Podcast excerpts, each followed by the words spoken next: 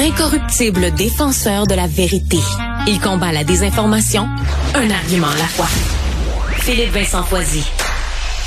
On va faire le point sur la situation des feux de forêt avec notre collègue Yves Poirier, journaliste à TVA Nouvelle, qui est sur le terrain en Abitibi. Salut Yves.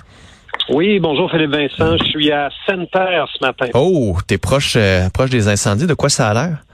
Euh, ben écoute, je viens de faire une entrevue avec Guy Lafrenière, qui lui est le maire de Lebel-sur-Quévillon. Monsieur Lafrenière m'attendait à Sainte-Terre parce que euh, la 113 Nord qui t'amène de Sainte-Terre à Lebel-sur-Quévillon est inaccessible aux journalistes, inaccessible à la Hmm. population.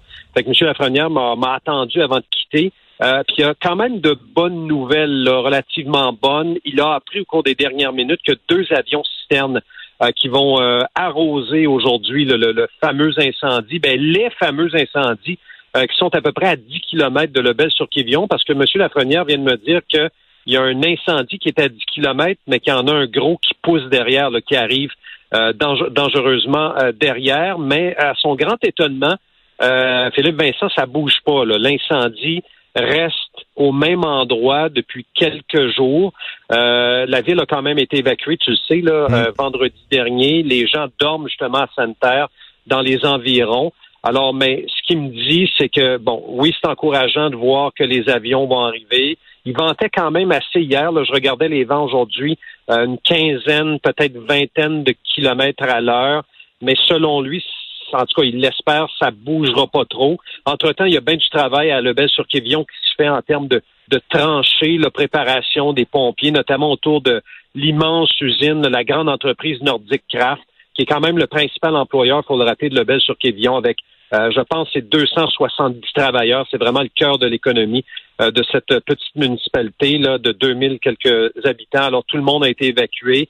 Et là, le maire vient de prendre la direction pour le Bel-sur-Quévillon. Alors oui, effectivement, deux avions citernes sont attendus là et qui vont arroser euh, ces incendies en espérant que ça bouge pas, mais sont quand même très près, là, à 10 kilomètres. Hmm. Euh, je veux te donner un petit mot sur Nord Métal, Ouais. euh, qui est en- dans la MRC d'Abitibi-Ouest, donc plus à l'ouest, dans le coin de Lassar, pour mieux te situer. Là.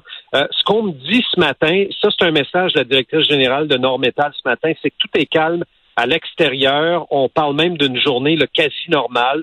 C'est nuageux, il n'y a pas de vent, il n'y a pas de fumée.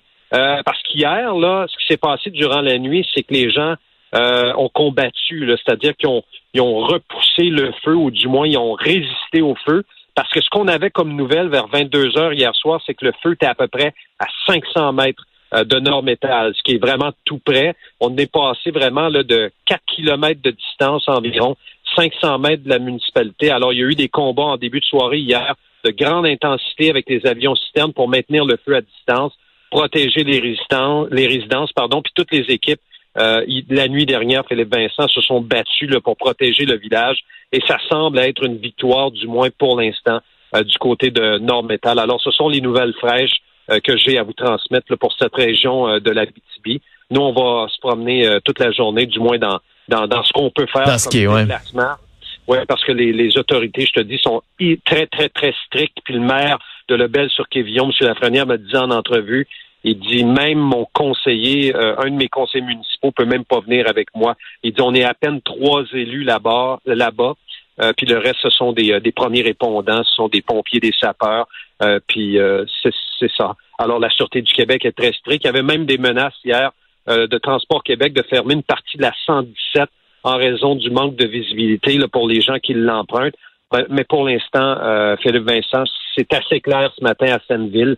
On aperçoit le ciel, on voit que c'est bleu, euh, on voit les nuages. OK, la- la- l'air est bon, là. L'air est pas, est pas pire. là. Je dirais pas, je dirais pas que l'air est bon, mais c'est- moins, moins dense, je te dirais. C'est pas, c'est pas le portrait qu'on avait il y a quelques jours. On a pu voir les images. On est, on n'est pas non plus dans, dans, dans ce que New York nous a transmis comme image, pas plus tard qu'hier, là. Euh, alors oui, effectivement, c'est- c'est assez clair. Il y a des éclaircissements. Je vois même une élève ce matin euh, sur le trottoir là, avec son sac à dos et sa gourde qui se dirige vers l'école primaire ici à Sainte-Terre. Alors c'est comme, entre guillemets, le business as usual. Alors voilà pour le bilan. Bon, Yves, merci beaucoup. Sois prudent, puis on te regarde à TVA et à LCN aujourd'hui. Salut. À bientôt. Bonne Bye. journée. Bye bye.